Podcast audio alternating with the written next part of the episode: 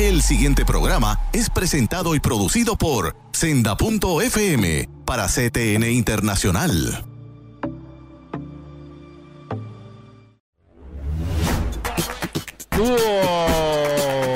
Y ganó Adriana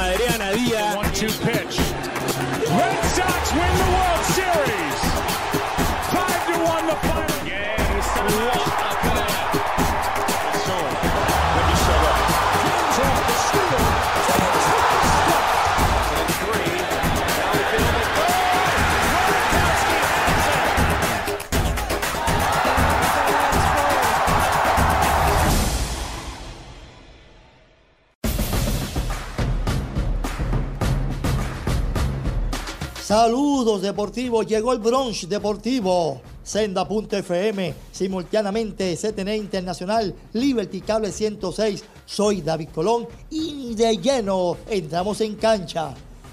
En este día tenemos a un invitado muy especial, a un puertorriqueño que nos representa dignamente en el deporte a nivel mundial, un gran amigo, gran persona, Álvaro Martín de ESPN, el líder mundial en deportes. Álvaro, ¿cómo ves la NBA a un mes de prácticamente finalizar la temporada regular? Los Warriors podrán mantenerse, los Lakers están eliminados. ¿Cómo ves esta temporada 2018-2019? El amigo, el experto, Álvaro Martín. Buenos días, Dios te bendiga David y si estamos en el brunch, pásame el jugo de China por favor. Ahí va, ahí va, lo envío. El, la NBA está bien interesante porque Golden State el año pasado, David, eh, aflojó particularmente el costado defensivo. Eh, y la idea era, muchachos, cuando lleguen los playoffs y cuando ya lleguen rivales más difíciles, vamos a empezar a apretar tuercas y les pasamos el rolo en la final al, al que se presente el este. Y así fue. Y yo creo que están este año actuando con ese conocimiento en mano, ¿no? Ah, mira, está bien, la temporada es larga, estamos cansados. Vamos a no gastar mucha energía en el costado defensivo. Vamos a ver si podemos ganar siempre anotando más que el otro. Y cuando llegue el momento y tengamos que componernos defensivamente, lo haremos. Hay una pequeña diferencia este año y es la incorporación de DeMarcus Cousins, que te, que te brinda un montón de cosas en el costado ofensivo te da rebote en el costado defensivo, pero marcando el pick and roll en rotaciones, eso toma tiempo afinarlo y él se recupera de un desgarre de tendón de Aquiles. O sea que hay una interrogante adicional si esta defensiva este año, aun si quiere cambiar el, interruptor, cambiar el switch, como diríamos en, en, Puerto Rico, si son capaces de tener ese, ese empuje defensivo para cerrar una temporada que tuvieron el año pasado. Y ante eso, hay equipos que se están armando con muy buenas defensivas, eh, equipos que vienen con mayor rigor. Está, por supuesto, el equipo de Milwaukee, está el equipo de Toronto en el este, Boston, cuando la ofensiva funciona es un, un rival de mucho cuidado. Oklahoma City rebotea muy bien y marca bastante bien. Houston siempre ha dado problemas y cuando Houston quiere jugar defensiva ha jugado muy bien, particularmente en el último mes, sorprendentemente. Así que de repente hay más de un rival que aparecen y que empiezas a pensar, ¿serán capaces de vencer a Golden State? Cosa que quizás hace dos años, David, ni siquiera se nos hubiera, se nos hubiera ocurrido. Álvaro, he, percibido, he notado, eh, cuando comparo temporadas anteriores, que los equipos que terminan fuerte, que terminan eh, corriendo mejor, jugando mejor, llegan hasta el final. Por ejemplo, cuando Golden State rompió récord de victorias, no fue el equipo que mejor terminó, porque ya estaba demostrando que eran humanos y perdieron su racha victoriosa. Ahí pues Cleveland aprovechó eh, aquel entonces lo de Green y, y ganaron el campeonato en siete partidos. Luego Golden State el año pasado hubo lesión en Curio Durán y esa salida de ellos, cuando regresaron a juego, vino un Curry más fuerte y se veía a Golden State como que más fuerte. Ahora, es verdad que todavía falta un mes, pero Golden State ha perdido partidos tan abiertos que llama la atención y perder con Phoenix también llama mucho más la atención. Por su parte los Lakers prácticamente el itinerario no le favorece, más las lesiones de Kuzma, Lonzo Ball Ingram, les resta esperanza. ¿Cómo ves? Eh, ya, ya me diste un cuadro, pero sin querer entrar en que me hagas un pronóstico eh, definitorio, pero piensas que los equipos que, están cerrando mejor tal vez Houston con ocho victorias consecutivas, eh, Oklahoma, que lo mencionaste, ¿piensa que va a haber un nuevo campeón? De nuevo, yo creo que hay eh, la, la, sensación, David, de que hay mayor probabilidad este año que quizás en los últimos años, inclusive que un equipo del oeste destrone a Golden State como campeón de su conferencia y llegue a finales y no sea Golden State. Pero Golden State sigue teniendo el mejor elenco y Golden State en momentos cuando ha querido hacerlo ha mostrado el nivel antiguo y esa es la interrogante. Si este equipo, eh, hay, hay, hay, una, hay algo que hay que mencionar cuando un equipo gana y, y, tiene unas temporadas largas de 100 juegos, incluyendo pretemporada y, un, y llegar hasta finales en años consecutivos. Si no pregunta a LeBron James, te desgasta muchísimo y empiezas a bajar un poquito la guardia pensando, bueno, cuando llegue el momento yo puedo, yo puedo eh, meterla aquí, el quinto cambio y ganar la carrera. Y eso a veces no funciona. Y a veces a última hora pasan cosas, se lesiona un jugador, se, hay una, una, pequeña riña en el equipo, eh, hay descontento en papeles. Lo que quiere un coach NBA es que después de la fecha límite de traspasos de canjes, que es en febrero, ya empezar a sentar un poquito rotaciones, definir papeles, el que no vaya a jugar en playoff empieza a jugar menos en temporada regular estás ya señalando, mira, este va a ser tu papel, no te quejes, esto es lo que hay, si se lesiona alguien juegas más, si no te quedas aquí, si se mete alguien en problemas juegas más, si no vas a jugar poco y empezar a enfocar al equipo a lo que viene y empezar a ser un poquito más exigente eh, y empezar a pedir minutos más temprano si, si hay descuidos y ser, a, dar un poquito las bridas para recordarle al, al, al cemental, al caballote, que cuando llegue el momento de ganar partido de playoff, la cosa va en serio y, es, y, acuérdate que este tirón de brida es lo que vas a sentir cuando empiecen los playoffs a mediados de marzo. Álvaro, Giannis Atentocompo con el equipo de Milwaukee, Joel Embiid, Filadelfia, entra Tobias Harris, entra en cambio, Toronto obtiene a Leonard y Ibaka y Siakam jugando un gran baloncesto. Hacen del este y sin dejar de mencionar a Boston que parece está engranando después de estar patinando. ¿Piensas que en el este es tan fuerte la competencia como en el oeste para escoger un ganador? Sí, está bien, bien interesante, David. El este está interesante. Todos los que mencionas, para mí la, mayor interrogante es el equipo que hizo los cambios más al final, que es el equipo de Filadelfia. Milwaukee está jugando un altísimo nivel, pero no tiene mucha experiencia de postemporada. Acaban de, incorporar a Pau Gasol, pero él no va a ser una figura grande en el equipo. Así que para mí la diferencia a favor de Boston, la pequeña diferencia aparte de experiencia, es el hecho de que tienen una banca, una rotación más profunda. Ese es un problema que tiene Filadelfia. Hasta cierto punto un problema que tiene también Milwaukee. Eh, pero, eh, y Toronto también tiene ese problema. Así que el cuadro inicial de esos cuatro equipos están más o menos parejos. Eh, Boston, con interrogante de, de nuevo no ha jugado su mejor baloncesto, lo hace por momentos si llega a, o sea, cualquiera de estos señores puede llegar a finales de NBA. Imagínate unas finales, por ejemplo, entre Milwaukee y Golden State, o entre Toronto y Golden State. Eh, ¿qué, cosa más rara sería eso, ¿no? Filadelfia, Golden State, que serían las dos ciudades donde, donde jugaron los Warriors. Acuérdate que los Warriors de Golden State comenzaron en Filadelfia. Eh, así que podríamos ver algo inusual eh, y podríamos también ver a Boston. Así que eh, pero la diferencia para mí, la pequeña ventaja que tiene Boston, aparte de su experiencia de playoffs, es el hecho de que tiene una banca más profunda. Y, la pregunta es si los jovencitos alcornoques y talentosos de Filadelfia eh, pueden por fin plantarse a Boston y con el cuadro titular y un par de figuras más ganar una rotación más profunda de Boston en una serie que promete ser larga. Esa es la gran interrogante que tiene que contestar Filadelfia con LeBron James. Vamos a hablar eh, de LeBron James en la, próxima intervención con Álvaro Martín. Si la presencia de LeBron quedará en los Lakers, si los Lakers ya están eliminados, si hay alguna posibilidad. Con la contestación a ese interrogante, Álvaro Martín regresa luego de esta pausa en el Bronx Deportivo.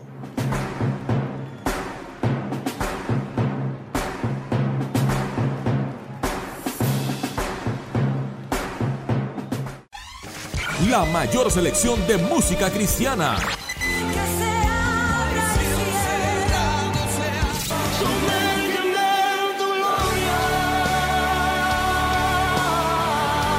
La mayor selección de música cristiana.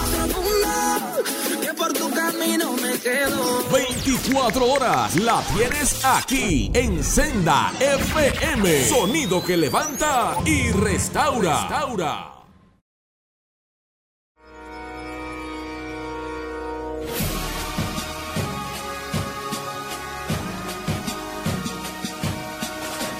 Regresamos al Bronx Deportivo. Don Kyo, Don Kyo, LeBron James. Sin lugar a dudas, tal vez el juego más completo que existe en el planeta. Ahora, su presencia siempre es controversial. LeBron lo quiere todo. No es para menos, un gran jugador. Pero los Lakers ya están eliminados, restando un mes de temporada. Álvaro Martín, tu opinión sobre LeBron y los Lakers, si tienen alguna posibilidad o ya están descartados para esta temporada. Buenas, eh, David. Yo pienso que Los Ángeles ya están apuntando para el año que viene el haber dado descanso a jugadores que tenían posibilidades de jugar, eh, como Lonzo Ball, hasta cierto punto Kyle Kuzma, eh, y el hecho de que están limitando los minutos de LeBron, son las señales que envía el equipo de que ellos piensan que la temporada se perdió, que no hay playoff este año, que esa racha de ocho finales consecutivas de LeBron terminó. Yo creo que Los Ángeles se quedó sorprendido de que la tarea fuese tan difícil. Cualquier persona, tú y yo también, eh, pensamos en LeBron James rodeado de, los siete nanitos como un equipo que puede llegar a un playoff. Eh, yo creo que esa es la mentalidad de Magic Johnson y Rob Pelinka, presidente de operaciones deportivas y gerente general del equipo. Ah, total, rodea a LeBron de estos jovencitos y un par de veteranos y con eso da para llegar a playoffs. tan tarde como mediados de diciembre, los Lakers estaban cuarto en la conferencia del oeste. Llega la lesión de LeBron y se desploma el equipo y luego el resto de las lesiones que también eh, hacen que este año no solamente no lleguen a playoffs, David, sea un año perdido desde el punto de vista de desarrollo de jugadores como Kuzma, eh, eh, particularmente Ball y también Ingram ahora que está jugando su mejor baloncesto cuando se lesiona.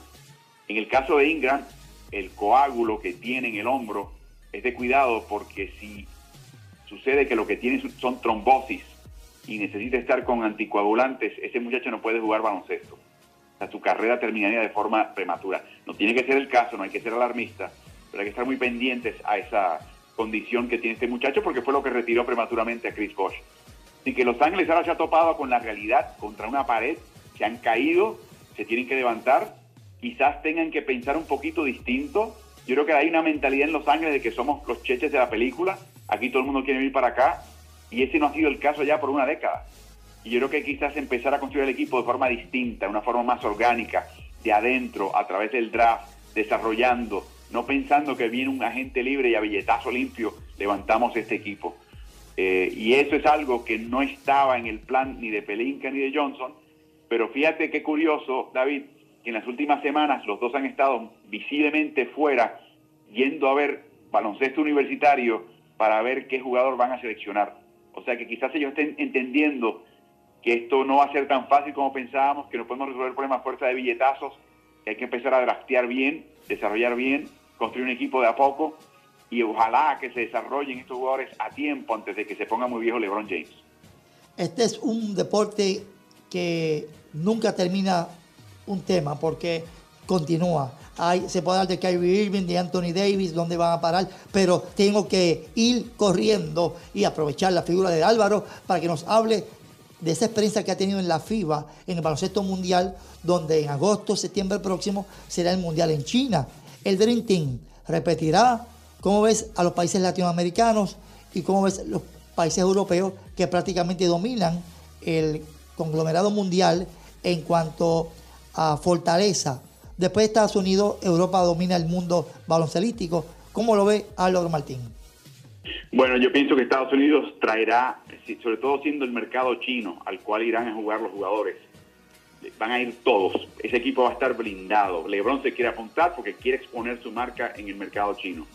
Todo el mundo quiere ir. La disyuntiva de Estados Unidos, David, es que jugadores como Devin Booker, que tiene 25 años de edad, y si te tiene que esperar un ciclo más, eh, va a tener que tener, perdón, si tiene 21 años de edad, y si tiene que esperar un ciclo más, hacer su debut para Estados Unidos a los 25 años de edad.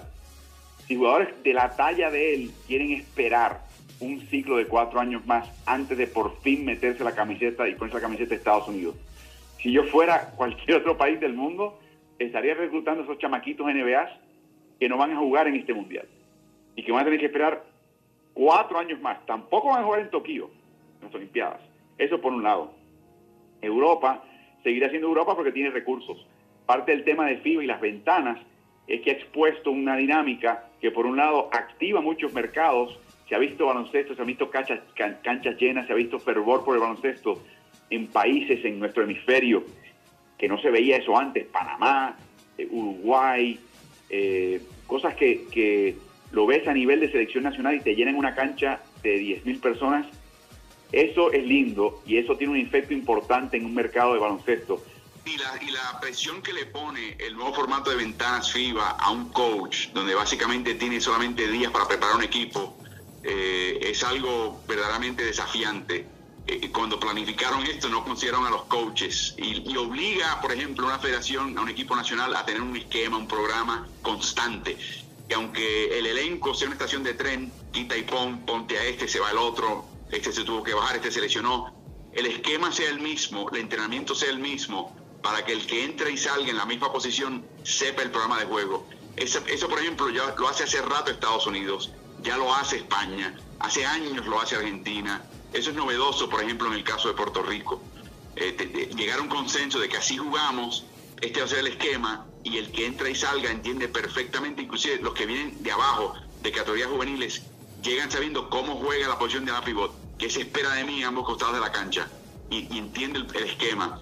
Le va a poner mucha presión a, a un coach, le va a poner también mucha presión a la liga puertorriqueña, al BCN, para tratar de cambiar sus fechas finalmente, algo que siempre pone en desventaja al, al jugador puertorriqueño a la selección, ahora más aún con el sistema de ventanas. Es inevitable y de hecho no entiendo por qué el BCN no lo ha hecho antes, porque le conviene económicamente siempre y cuando cambie su modelo de quién es dueño de ese equipo y salgas de la idea de un dueño, un apoderado individual, a unos apoderados en grupo que puedan financiar una temporada homogénea con el resto del mundo.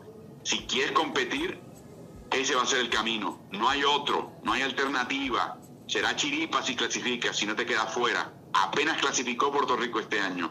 Así que ese es el tipo de efecto que va a tener estos cambios de ventana a FIBA y de ahora en adelante lo que se espera para un equipo clasificar a un mundial, David. Quedándome un minuto, un minuto más, Adolf, quisiera aprovechar tu gran conocimiento futbolístico y, del deporte sobre el tema de los jugadores que hacen el fútbol, baloncesto, béisbol, muchos deportes. En el caso de Murray, excelente jugador, allá en fútbol colegial, que también hace el béisbol de grandes ligas. Esa transición, ¿tú crees que es factible estilo Bo Jackson, estilo Dion Sanders, que Murray y otros futuros atletas de, de esa talla? Es curioso los que mencionan Bo Jackson y el mismo eh, Dion Sanders vinieron en épocas donde no había la especialización ni la temporada consumía todo tu año para tú llegar a un nivel. Yo creo que ya ha llegado un punto en la pelota y el fútbol americano donde tienes que estar encima de tu deporte y desarrollarte todo el año, 365 días. Es más difícil hacer ambos deportes. Y por último, David, es bien difícil para un jugador joven ser un gran pelotero. Bo Jackson fue bueno. Dion Sanders, bastante bien pero es muy difícil tú entrar a la pelota sin, ser un fuera de serie y además ser un fuera de serie en fútbol americano. Es más fácil ser joven y fuera de serie en el fútbol americano que ser joven y ser un fuera de serie en la pelota. Así que si entra la pelota a Karen Murray, no va a ser una estrella desde el saque. Álvaro, agradezco infinitamente tu valiosa aportación. Ha sido un inmenso placer tenerte en el bronce deportivo que Dios te bendiga. Éxito siempre. Adelante. Deseo correspondido, David. Gracias.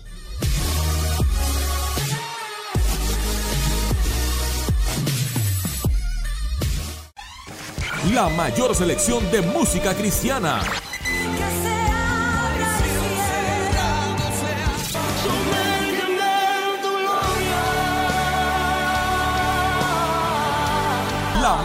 de música cristiana.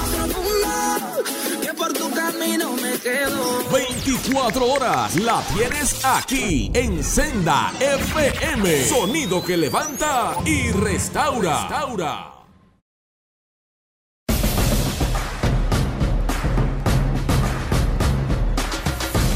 Regresamos al Bronx Deportivo, el más exitoso hombre que ha llevado a los muchachos de Caguas y los pueblos de Puerto Rico y también a nivel internacional. Recordamos de España, de Colombia, Centroamérica y Estados Unidos, venir a Puerto Rico para estar con el grupo de Evangelista Cano Coto. Cano, qué gusto tenerte en el programa, en el Bronx Deportivo. ¿Qué estás haciendo en este momento? Y me dicen que hay una buena noticia al lado de Félix Verdejo, eh, encaminándose en su compromiso para Nueva York en abril 20. Saludos, Cano. Saludos, David, y saludos para todos. Hablando de Félix Verdejo, cómo están eh, ese entrenamiento del diamante que está haciendo su carrera, tuvo un buen combate, un buen regreso hace unos cuantos meses. ¿Cómo está el estatus ahora de Félix, el diamante Verdejo? Sí, eso es correcto, Félix. ya para este abril 20, eh, vamos a estar en Nueva York, va a estar allí peleando con el ex campeón mundial interino, Brian Vázquez. Y pues, esperamos que para esa fecha pues, Félix esté en sus óptimas condiciones. Eh, Carlos, sabemos que tú tienes una carrera eh, muy exitosa en tu vida profesional boxística, pero ¿cómo entras en el cuadro de Verdejo?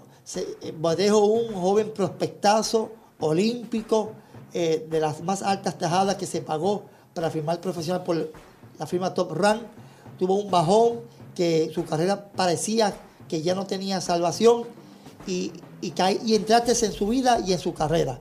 ¿Cómo ha sido ese proceso de estos meses con el diamante Félix Verdejo y el grupo diamante que preside y dirige Ricky Márquez? Eso es correcto. Mira, este, eh, lo que acabas de mencionar en cuanto a cómo fue que en un momento dado la carrera de Félix pues, se vio un poquito afectada. Este, no, a veces, como dice el viejo refrán, ¿verdad? A veces perdiendo se gana. y entiendo que eso pues hizo que Félix empezar a ver el boxeo de una manera diferente. Y ahora mismo porque tiene otras motivaciones adicionales, ya que hace alrededor de cuatro meses se convirtió en padre. Y él ve el boxeo ahora de una manera diferente. Y, tú vas a ver un muchacho más concentrado, más enfocado en lo que quiere lograr. Eh, ¿en qué aspectos técnicos estás afinando más con Félix? En, eh, eh, movimientos laterales, combinaciones, condición. ¿Qué aspectos técnico eh, está dándole más énfasis a Félix Verdejo? Pues mira, tú sabes que yo soy este, bien fanático del peleador que golpea al cuerpo y de eso pues Félix carece un poquito y estamos enfatizando un poquito en eso. Y además de eso pues para cada peleador eh, se tiene una preparación, diferente, pero estamos enfocados en lo que nos puede traer Brian Vázquez. Eh, Cano es la segunda pelea. Félix venía de peleas fuertes. Tuvo una pelea, como dicen en, el argot boxístico, un tune-up eh, hace unos meses, pero ahora con un joven bien cotizado. Eh, ¿Por qué escoger esta pelea un poco fuerte? Sabemos que Félix está tomando confianza. ¿Era necesario y está listo para este combate? Mira, yo entiendo que Félix ha estado, listo hace tiempo. Lo que pasa pues que en ese entonces, pues quizás como hablamos anteriormente, Félix estamos un poquito desenfocados, pero en estos momentos, pues Félix, Félix yo creo que está preparado para pelear no solamente con Brian Vázquez, sino con, el oponente que le pongan. Está, te digo que, y te lo digo honestamente, está en, un nuevo en su carrera. entiendo yo que va a ser el, momento de Félix Verdejo. O sea que podemos esperar una victoria y una retomar su carrera en forma eh, ascendente de Félix Verdejo en abril 20 en Nueva York que es la cartelera donde Terence Crawford estará exponiendo frente al veterano Amir Khan. Cano y Bairoa, ¿cómo está ese boxeo aficionado? Proyectos en el 2019. ¿Qué tenemos para el público y toda la isla? Pues mira, este, siempre estamos moviéndonos eh, en el boxeo aficionado porque hay que seguir cosechando porque si no se nos acaba el producto. Así que pues nos mantenemos siempre dando una cartelera mensual este, allí en el mismo gimnasio Bairoa, este, donde se, mayormente allí lo que se enfatiza es en el desarrollo de los muchachos nuevos que están empezando, pues eso es una buena plataforma para tu desarrollar tu peleador. ¿Cuántos eh, años son ya con la fábrica de campeones en Bairoa y de cuántos muchachos eh, contamos en Bairoa en el gimnasio de Canocoto, fábrica de campeones? Pues mira, allí este, activo hay alrededor de 30, 30 y pico de muchachos que, pues, que todas las tardes se dan cita para, para prepararse y preparar su cuerpo para, para, las, para las peleas. Cano, te deseo éxito siempre, salud. Sé que estás en victoria, estás de pie. Eres un hombre admirado, eh, querido y respetado, no solamente por nuestra persona, sino por prácticamente el pueblo de Puerto Rico completo. Que Dios te siga bendiciendo y cosechando éxito. Muchas gracias, David. Ese fue Evangelista Cano Coto, entrenador del gimnasio Fábrica de Campeones y de Felipe Verdejo, que estará el 20 de abril en Nueva York, en Madison Square Garden, al teatro, en la misma cartelera donde Terence Crawford estará exponiendo su título mundial frente al veterano Amir Khan. Hay Félix Verdejo para rato, confiamos que así sea, y Cano Coto en plena recuperación con los muchachos del gimnasio Bairoa.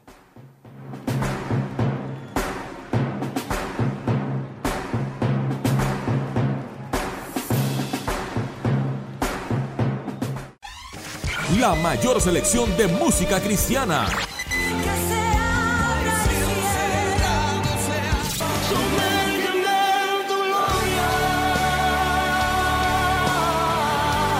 La mayor selección de música cristiana. 24 horas la tienes aquí en Senda FM. Sonido que levanta y restaura. restaura.